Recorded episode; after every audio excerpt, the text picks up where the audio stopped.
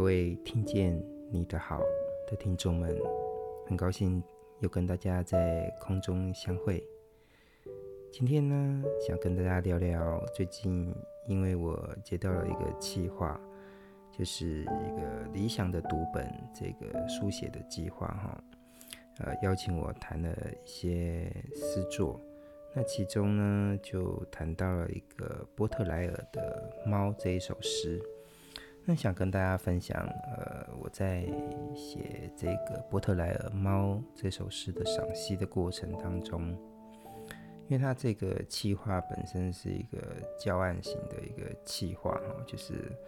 为呃高中以上或是呃社会大众去聊一些呃经典的文学作品的一些我的看法。那所以，其实，在写的过程当中，嗯，我会收集到很多资料。那谈这一首诗的时候，我觉得其实还蛮有趣的，就是，呃，这个主办单位，我想他会让我来谈波特莱尔的猫，主要可能也是因为，嗯，平常我就主要是以诗的研究为主。那我想谈波特莱尔，以做一个台湾现代诗的研究者来说，其实是非常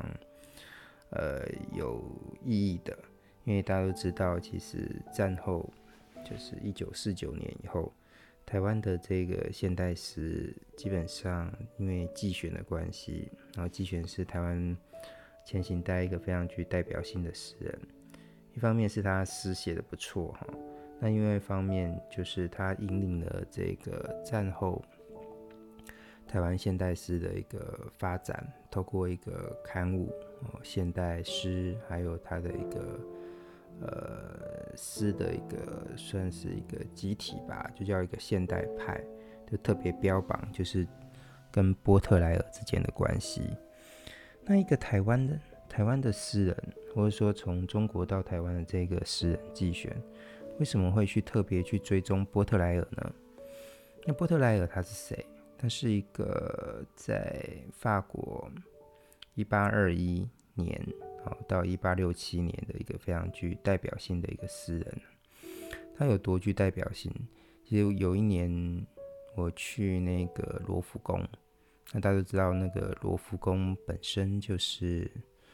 呃一个艺术品的一个展览中中心嘛，哈，就是。博物馆啊，基本上如果你认真逛的话，我想一个礼拜都逛不完哈。那其中我就走啊走，看一看，哎，突然间就突然看到那个波特莱尔的的肖像这样子，因为那时候呃罗浮宫就特别可能有一个展区，就特别去呃呈现这个波特莱尔跟艺术之间的关系。因为波特莱尔他除了是一个诗人之外，其实他很早其实是以一个艺术评论家的身份，呃，出现在这个法国的这个呃文化艺术领域吧，这样子。所以其实波特莱尔谈艺术这件事情，很自然的会让他出现在罗浮宫。那其实也凸显了一件事情：一个诗人跟艺术。呃，就是诗人一般可能会认为说他是一个文学领域的，可是事实上，其实诗人本身，呃，写诗的本身这件事情，它就是一个跨艺术媒介的一个行为，只是他是使用语言的方式这样子哈，所以他是非常知名的一个诗人，可以进罗浮宫的诗人这样子。那其实你可以，如果大家对台湾文学可能。不是那么熟悉，或者新文学不是那么熟悉。如果你一定要找一个比较属于中国古典的诗人来去对称，就是波特莱尔的知名度或是代表性的话，我觉得李白还蛮接近波特莱尔在这个诗学史上的那种位置。一方面是李白非常知名吧，大家都知道他是这个。中国古典诗的一个非常具代表性的，你不要说是呃我们这种文学研究者，一般你到房间，你简单问他说，哎、你你觉得呃你大概知道什么诗人呢？大家一定会讲李白，然后或者是杜甫、王维。但其实比起杜甫跟王维，我觉得李白还是比较容易第一个就会出现的，因为他的诗相对来说，其实因为他比较呃属于浪漫主义的一个特色，就是浪漫的一种特色，所以语言上没有那么的拘束，所以其实会讲李白可以跟波特莱尔对称。第一个就是知名，第二个就是他确实是一个浪漫型的诗人，李白是个浪漫的诗人，波特莱尔也是一个浪漫的诗人。他有一个浪漫的一个特质，但是当然也不能完全百分之百对称啊，因为一个毕竟波特莱尔是属于法文的这种领域的诗人，那李白是华语或者中文领域，所以波特莱尔终究还是不会等于李白，只是在知名跟浪漫上，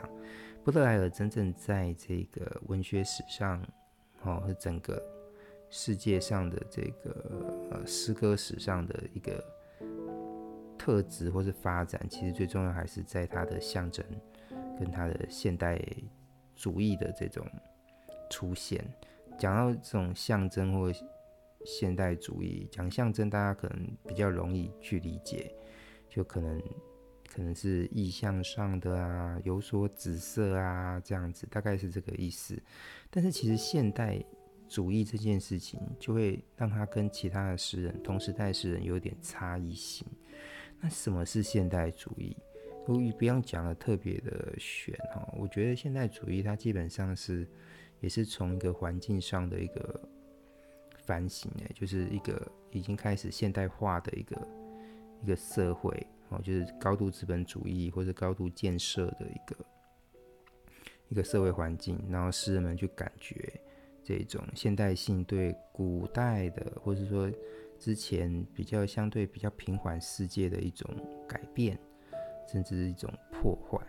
那具体从一个历史环境来说，就是在波特莱尔，因为他我们刚刚讲，他主要就是在一八二一年到一八六七年，在法国巴黎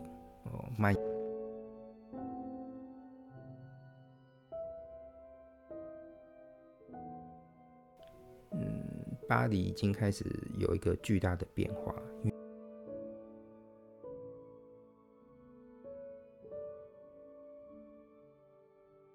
之前的那个，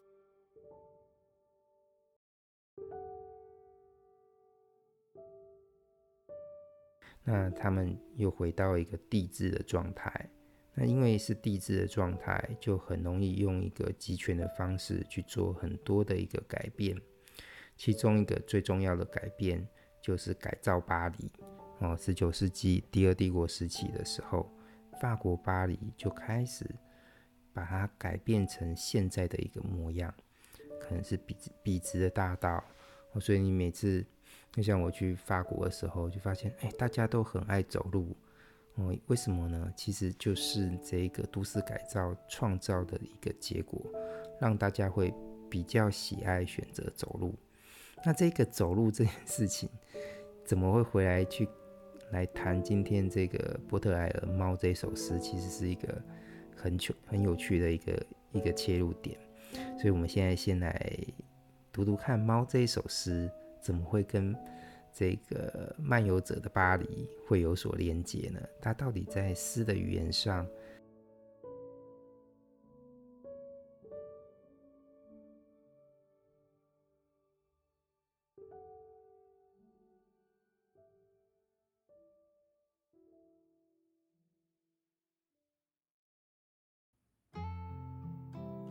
欢迎来到听见你的好，让一首诗、一个故事、一场电影也能听懂你的生活。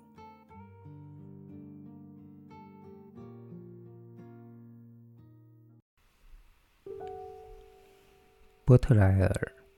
猫》，杜国清翻译。到我热恋的心上吧，我美丽的猫。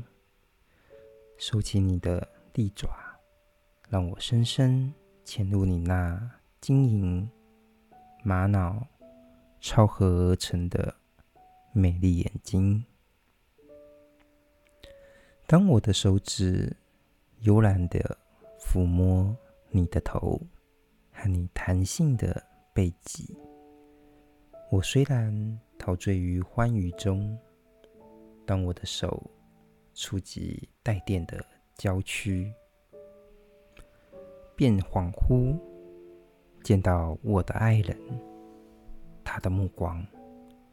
就像你可亲的宝贝，深邃又冰冷，锐利如令人断肠的标枪。从头到脚，一种危险的芬芳，一种沁人心脾的微妙幽香，在他深褐色的迷人身躯周围荡漾。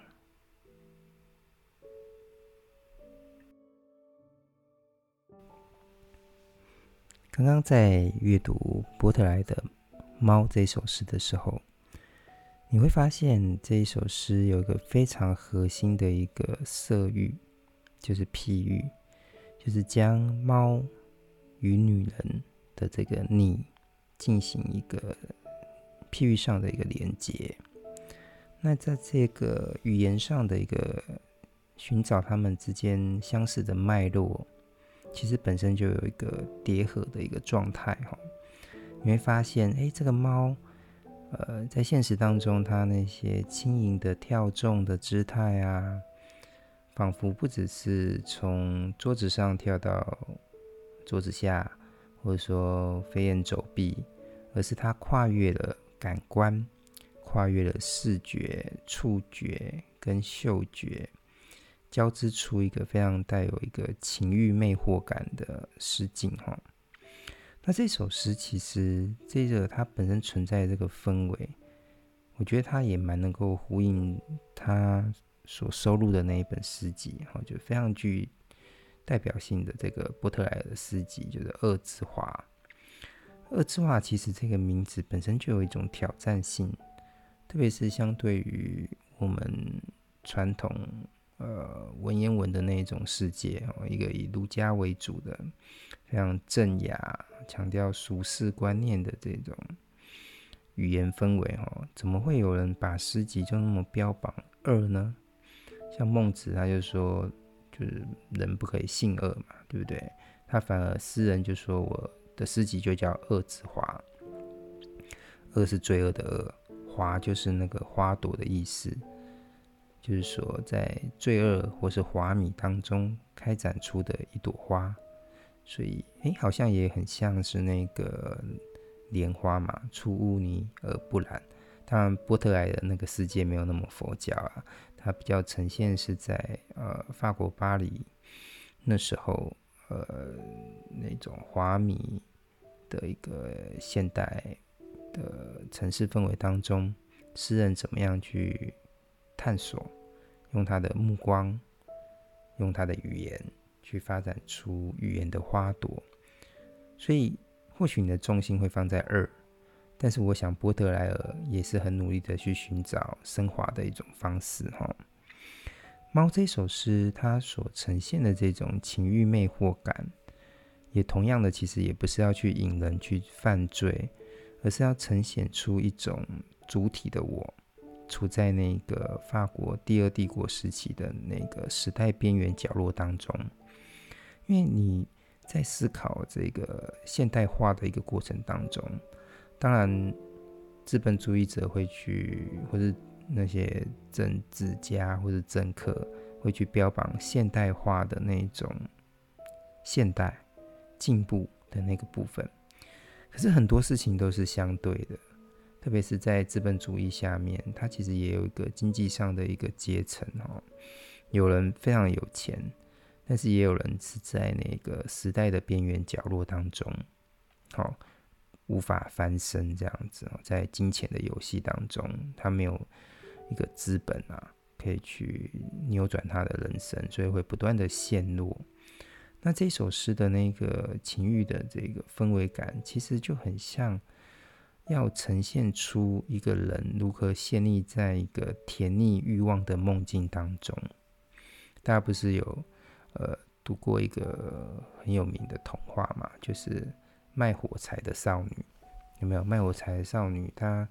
在那个雪夜当中卖火柴，那太太冷了嘛，所以就忍不住就点了一根火柴，有没有？点了一根，有仿佛得到暂时的温暖，可是他又坚持不下去，所以又再点了一根，不断的点，不断的点，最后他就冻死在这个寒冷的这个雪夜当中，陷入到这个如梦一般的死亡。其实这首诗也有一个这样的一个特质哦，所以你与其是看说他这首诗可能有非常多的这个。不同感官的一个结合，其实它要创造的就是一个很难让人翻身、很想要不断进去的一种感觉，这种复杂的感受物，太美的梦了，所以我们无法提升的一种状态。那其实这首诗你会发现，嗯，他一开始，那你说他到底怎么去开始写这个猫？刚刚讲可能是一个比较大的一个范围的说法，哈。你看他这首诗一开始是要形成一个触碰感，怎么说那个触碰感哦？你会发现就是，你看他一开始就是说，哎，到我热恋的心上，我美丽的猫，他在呼唤那个猫。大家都知道，相对于狗狗，就是忘心人，猫猫这种东西是比较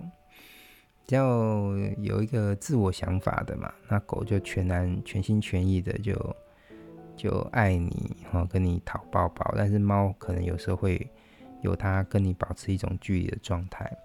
所以诗人仿佛就跟他对着那个有跟他有距离感的一只猫，而且是美丽的猫，说：“哎，你到我心上吧。”这就是一个跨越虚实的写法，因为真正真正怎么可能猫会放到你的心上呢？所以它是一个虚实互见的一个写法。那其实要讲的就是说啊，猫，你可不可以来住在我的心里呀？我的心其实代表就是一个精神或是记忆，希望这只猫永远住在我的思想当中，我的记忆当中，我不断念之不忘的猫。但是，请猫住到我心里这件事情，也要有一些准备工作。他就跟猫说：“那请你要收起你的利爪哦。”然后我才能够怎么样呢？换我潜入你的美丽的眼睛，所以这边就有一个矛盾感。一开始是说猫，请你住到我心里，可是现在又反过来，其实它就是有在一个精神意识的恍惚当中，反而是猫没有进到我的心，而是我住到它的眼睛里。但是它特别有一个有一个写法，就是说收起你的利爪。每看到这边，我都觉得。很有趣，它其实好像在呼应写那个玫瑰，你知道吗？玫瑰，我记得我年轻的时候写过一个短诗，就是写玫瑰。我说那个玫瑰锋利，哦，玫瑰锋利，刀多刺，哦，意思就是说玫瑰它有一个美丽的花瓣，可是它又好像刀一样，有着那个。锋利的一个感觉，刺伤的那个感觉，所以这就是一般人会用玫瑰来去象征爱情。我觉得它就有一个矛盾的感觉，仿佛爱得深了，你就会被扎伤这样子哈。所以你爱一只猫，你可能会被它的利爪所伤害，所以他希望说啊，猫啊，你可不可以把你的这个利爪就收起来，让我。不要再防卫我了，让我能够好好的住进你的眼睛当中。虽然一开始是我想邀请你住到我的灵魂里面，那接下来这个触碰感就成为这首诗第二段的一个继续写的一个一个方式嘛。所以他就开始呃，就抚摸那一只猫，哎，摸猫的这个头啊，摸它的背脊。那特别是他在第二段当中就说我在。呃，这个抚触这个猫的时候呢，诶，我突然间好像呢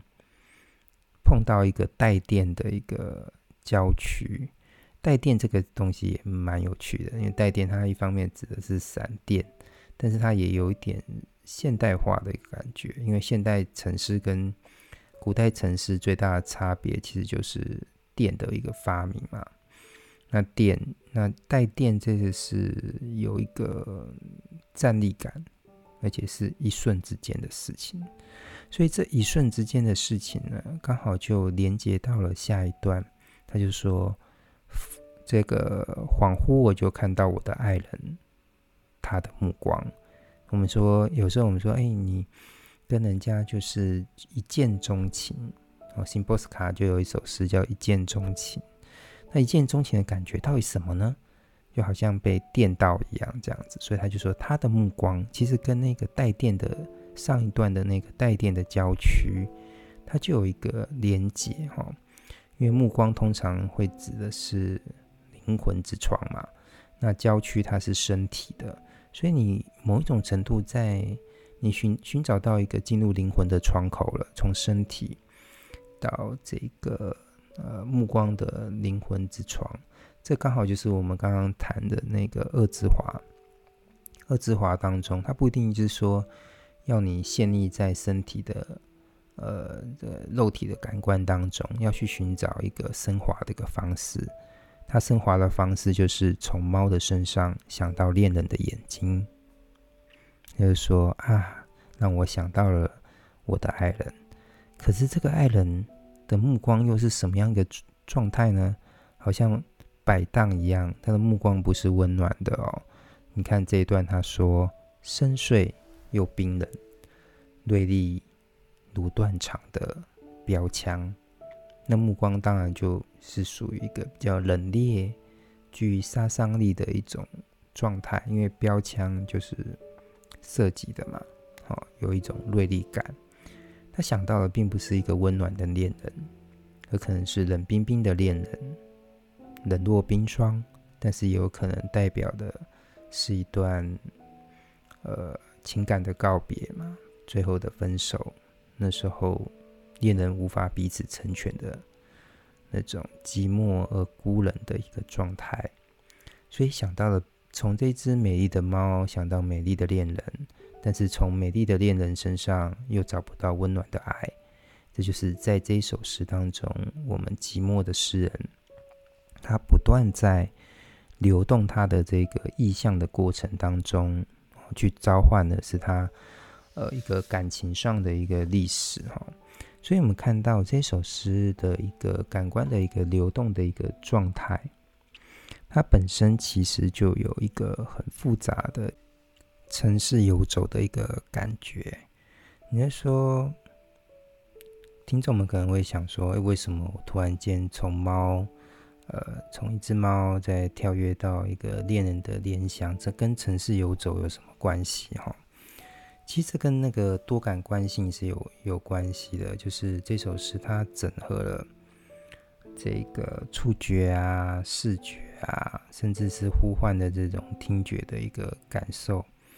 甚至还有一些前路啊、带电的一个感觉，其实它都可以在那时候的巴黎城市当中找到这个对应的一个感觉，而且是综合性的。那这种综合性的感官怎么会发生呢？就跟波特莱尔在巴黎的漫游有关系。先不要讲波特莱尔在巴黎漫游好了哈，你会发现到就是说，你平常走路的时候，所以一般我们有时候会说，嗯，散步啊是一种养生的方式。一方面，呃，可能是锻炼你的呃走路这样子，可能是脚吧或腿的。但其实你在散步的一个过程当中，你会发现，你也不是只是脚在走吧，你可能会去看，哦，会游观，看风景，或者说在城市当中，你，特别是要讲在城市当中哈，你可能看到红绿灯啊，车水马龙啊，不断飙驰而过的车辆，那这时候你的感官本身就会被刺激到，而且是多重性的。整合在一起，所以城市给你的多感官性，它跟在乡间的多感官性会比较不一样。我们可能说我们在乡间呃悠游漫步，可是你比较不会在城市当中悠游漫步。你可能到台北、上海，哦，甚至是到巴黎，每个人都仓促而行啊。那个城市引导你必须快步而行，那本身你所感受到的感官就是多样又急促的。那刚好跟这一首诗的这个象征性就结合在一起。当然，它有这首诗，它有浪漫的部分，对于爱人的一个追索。但是其实它也有一个很繁复的一个感官凝结的一个过程，那刚好就跟波特莱尔的漫步经验有关系。我们可以来看看《恶之华》当中哈，也有另外一首诗很类似哦，就是有一首诗叫做《一位过路的女子》。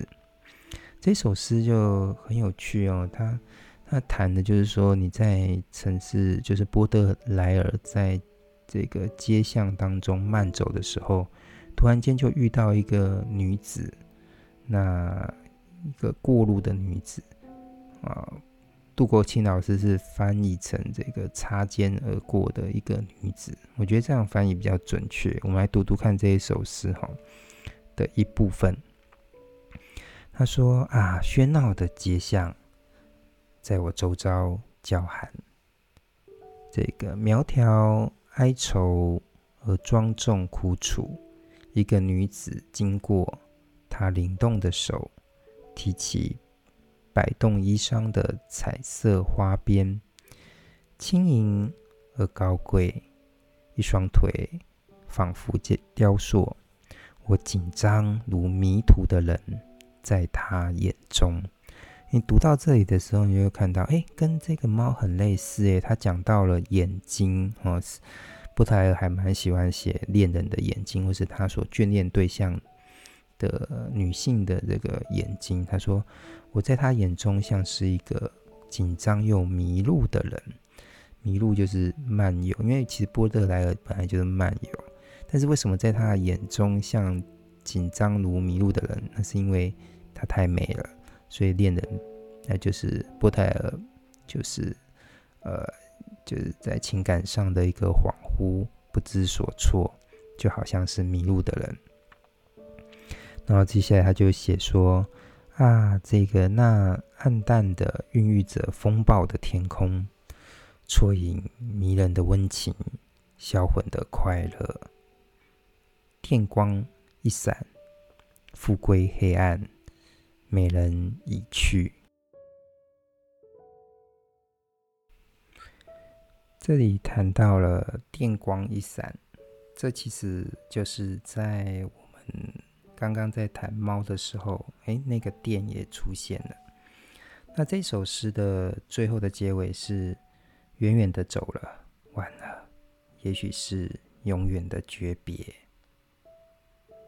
其实你会发现，这首诗跟猫哦，这个致一个过路的女子，或是致一位擦肩而过的女子哈，这首诗跟猫几乎有很多地方都连接在一起，有目光，有闪电。除了这个致一位路过的女子没有猫之外，其实两首诗其实是有一些。呃，波特莱尔在书写这种仓呼而过遭遇到的情感这件事情上，有很多类似性。那其实更重要就是这首诗，它也提取了过路这件事情，就是在路上行走的一个状态哈。那其实这个波特莱尔的这个漫游者的姿态，后来就被班雅明一个一个非常重要的一个现代的。呃，你让他历史学家或是哲学家都可以，就特别讲在这时候，呃，波特莱尔在第二帝国的巴黎漫游的一个状态。其实他能够一个诗人，也不是说他不断是说讨那个情感或者思想上的那个部分，其实他本身的一个生命史，其实也可以去做一个三棱镜，去折射折射出他所处的那一个时代。而这个时代呢，又因为他的语言得到了一个切入点，可以被表现。波特莱的漫游就，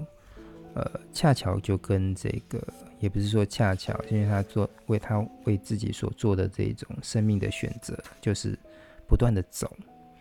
因为他找不到一个他可以停止的地方，就是一个可以呃定止的，所以他不断的在城市当中的边缘游走或是漂泊，那当然是他生命中的那一些创伤啊，比如说。母亲的离世啊，哦，呃，就让自己极端的孤独哈、哦。那其实这时候的巴黎的城市也很触动，让他进行去不断的走。因为第二帝国时期，就十九世纪法国第二帝国时期的巴黎城市就开始都更了。那杜根的想法，一方面是让这个城市美丽，或者说街道笔直。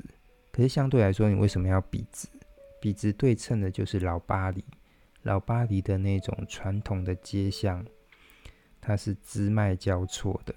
这样会产生一种状态，就是在第二帝国时期以前，法国经历了非常多的革命。那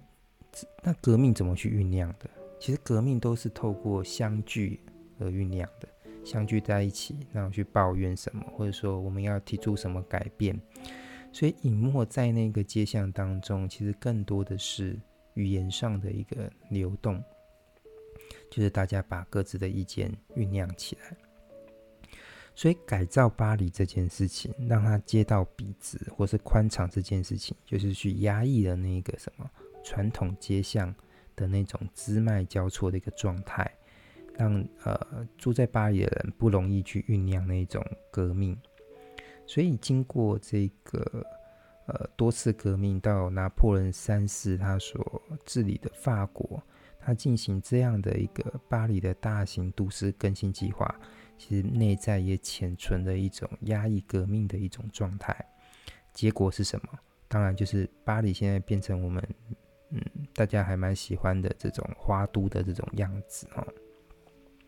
它融合了。现代啊，或艺术或文化形式，但是其实也拆毁了很多过往街巷的那一种记忆或生活的方式。波特莱尔刚好就活在这个传统跟现代的交汇点的一个诗人，所以他拥有的是一个老灵魂，他不断的走，就像我们常常如果。呃，你到一些有都市更新的地方，而且你有活在那个地方的话，你可能到那边你会说啊，这以前是什么什么东西呀？啊，现在变成这个样子，所以我们就会有一种错杂的感受，就是说，这现代的美丽跟过往的那个记忆，我们在走的时候，它会不断的同时召唤在我们的感官当中。这时候的一个叠合跟跨越，你要怎么去？表现它呢？我们的波特莱尔就很明显是着重在恶的那个部分，不只是怀旧，而是可能是刻意去书写出他那种表面看起来是现代，但是其实他有很多一种拆毁的欲望，或是各种繁复的欲望在其间的一种状态。而我们在都市更新的过程当中，不一定每个人都可以得到美好的未来啊。你如果没有一定的社会地位，你可能反而是被扫除在这个巴黎的边缘。大家都知道，巴黎跟纽约一样嘛，也分了很多的区，每一区它也有它各自代表的一些意义。所以大家可以去看一部那个很有趣的那个电影，叫《巴黎我爱你》，我还蛮喜欢那部电影的，就是他把每一区都拍一个故事，而每一个故事都。有每一区它所特有的一个区域的一个传统地方性哈，地方精神。所以你看这首诗的那个回到猫，你就说它不断的感官的跳跃，其实就是刚好跟流动的巴黎是一模一样的，也跟这个漫游者的呃波特莱尔的生命经验是呼应的。所以波特莱尔是真的在他的生活中很喜欢猫。他为猫去写诗，其实呢也是想透过猫，好、哦、来发展他在漫游巴黎的时候的那种多重感官，那进而跟这个女性的爱人得到了一个譬喻的比附的一个关系，好像是在写猫，但是又好像在写他所眷恋而不舍的恋人。这使得这诗中的猫，好像呢就成为这个改建后的巴黎那个带有丰富连接性的现代的街道。它其实呢也流动着连接着不同的困惑、魅惑、情感、情欲、甜蜜跟甜腻的感觉界域。所以我们。在深入这个波特莱尔猫的时候呢，其实在阅读的过程当中，也启动了自己在走在巴黎那如迷宫般的感觉路径。